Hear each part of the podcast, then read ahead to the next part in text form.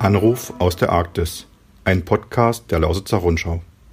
Einmal pro Woche telefonieren wir mit unserem Mann im Eis. Dieser Mann heißt Thomas Wunderlich, wohnt normalerweise in Burg im Spreewald und ist Kapitän auf dem deutschen Forschungseisbrecher Polarstern. Die Polarstern befindet sich gerade auf der größten Arktisexpedition aller Zeiten. Ein Jahr lang erforschen Wissenschaftler am Nordpol den Klimawandel.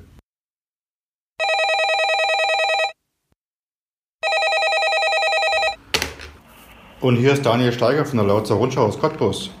Ja, schönen Tag, wir sind das wunderlich von der Polarstern aus der Arktis. Hallo. Hallo Thomas, schön, dass es klappt mit unserem zweiten äh, Telefonat aus dem hohen Norden. Ja, schön, ja.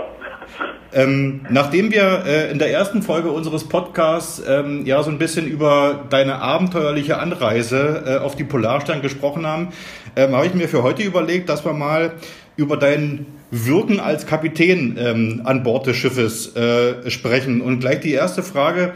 Ähm, die Polarstern, hast du uns ja letzte Woche erzählt, hat an einer Eisstolle festgemacht und treibt dort äh, quasi die nächsten Wochen durchs Nordmeer. Ist das nicht furchtbar langweilig so als arbeitsloser Kapitän an Bord? Ähm, also ich muss sagen, da muss ich gleich intervenieren. Arbeitslos bei weitem nicht das richtige Wort. Also ähm, durch die ganzen Kommunikationsmöglichkeiten, die man hat, bekommt man natürlich auch äh, neben dem Schutzbetrieb, den man mit überwachen muss, äh, äh, viele Aufgaben von, ich sag's mal, von zu Hause, also von der Reederei, vom Alfred Wegener Institut, wo man gewisse Zuarbeit leisten muss. Aber es ist auch so, dass man äh, anpassen muss, äh, Schiffsprozedere und äh, ich bin zum Teil auch auf der Scholle unterwegs, äh, um zu gucken, wie sich unser Liegeplatz verändert, wie sich, wie sich das Schiff im Liegeplatz verändert, äh, Positionen für Eisanker äh, eventuell zu suchen, was, äh, wo wir aber feststellen mussten, dass es nicht möglich ist. Äh, Wunden übers Schiff, äh, ja, und äh, gestern hatte ich zum Beispiel, äh, bin ich eine Eisaufklärung geflogen, um mir die Situation Luft anzuschauen, wie es im Süden von uns aussieht und äh, im Norden von uns und äh, ja, also ich kann, ich kann nicht über mangelnde Arbeit klagen. Also es ist, äh, und dann kommen natürlich auch immer noch so diese Ad-Hoc-Sachen dazu. Man kann sich ja vorstellen, dass äh, 100 Menschen um einen herum äh, ja, natürlich auch so ihre Anliegen haben, äh, die äh, abgearbeitet werden möchten. Das war auch eher so ein bisschen als Provokation gemeint. Kannst du aber trotzdem mal vielleicht generell sagen, wie sieht denn ein Arbeitstag äh, von Thomas Wunderlich so aus, so ein Beispieltag? einfach, ähm, weil jeder Tag nämlich fast gleich aussieht.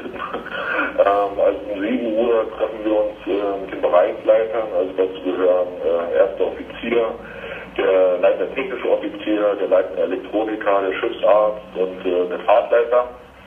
Treffen uns oben auf der Brücke und sprechen, was in der Nacht passiert ist, wenn was passiert ist äh, und wie der, wie der laufende Tag äh, geplant ist, was vor allem die Wissenschaftler machen möchten, was sie für Anforderungen an das Schiff oder die Besatzung haben. Ja, und dann ist äh, ganz regulär, äh, man lebt jetzt von Lust und Liebe, äh, Frühstück. Und äh, ja, dann ist, äh, äh, gehe ich höchstpersönlich dann immer noch eine ausgedehnte Runde übers Schiff. Ähm, dann gibt es äh, so die alte Tradition, äh, ja, im Laufe des Vormittags ist eine kurze äh, Smith-Time nennt sich das, ist noch so ein alter Begriff aus der alten Fahrenzeit, wo man äh, sozusagen mit, äh, mit den Wissenschaftlern zusammensitzt und einen Kaffee trinkt. Und äh, ja, davor und danach Mittagsbrot ist eigentlich überwiegend Schreibtisch, äh, Schreibtischarbeit für den Kapitän. Äh, und äh, die so voll ausgenutzt. Ja, und dann ist äh, ganz normal Mittagsbrot, äh, eine kurze Mittagspause und dann geht das Ganze wieder von vorne los im gleichen Rhythmus. Schiffsrunde, gucken, ob alles läuft, ja, Schreibtisch, dann ist Kaffeezeit und dann werden so die Restarbeiten gemacht. Ich versuche dann ab und zu mal noch ein bisschen Sport zu treiben und dann ist schon wieder Abendbrot. Dann gehen die ganzen Meetings los, die Abendmeetings mit der Wissenschaft, äh, wo man dann mit dran teilnimmt und dann ist ja, irgendwann ist dann Feierabend. Mhm. Und dann fängt das gleiche Rad sich am nächsten Tag wieder zu drehen. Mhm.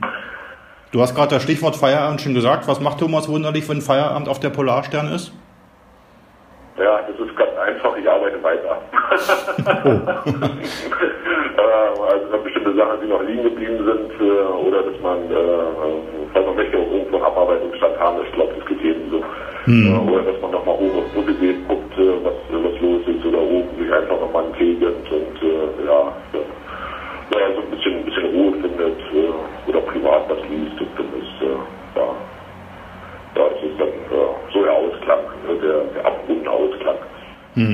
Trotzdem habt ihr ja alle möglichen äh, Freizeitmöglichkeiten äh, oder Freizeitaktivitäten auf der Polarstern. Da können wir ja vielleicht einen nächsten äh, Podcast mal dazu machen, wo wir da mal konkret drüber reden.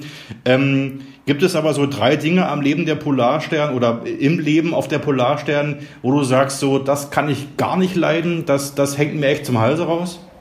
Ähm, also diese Situation, also was, ob man jetzt was gar nicht leiden kann, ähm äh, eigentlich nicht so, weil es sind ja unterschiedliche Leben, die man entweder an Bord oder äh, äh, an Land führt. Und äh, äh, wenn man in eine Situation kommt, dass man jetzt nicht äh, äh, mögen tut, dann versucht man das natürlich auch abzustellen. Hm. Okay, du hast vorhin schon die Verpflegung angesprochen, auch heute wieder als Abschlussfrage. Was gab es für Thomas Wunderlich heute, heute zum Mittagessen?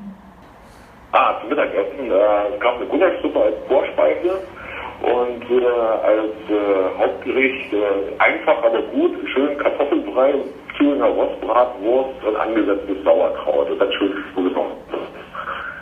Okay, das klingt ja wieder vielversprechend. Ja.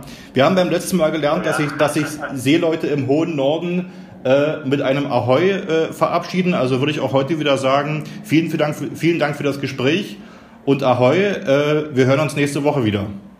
Ja, Ahoi, bis nächste Woche. Tschüss.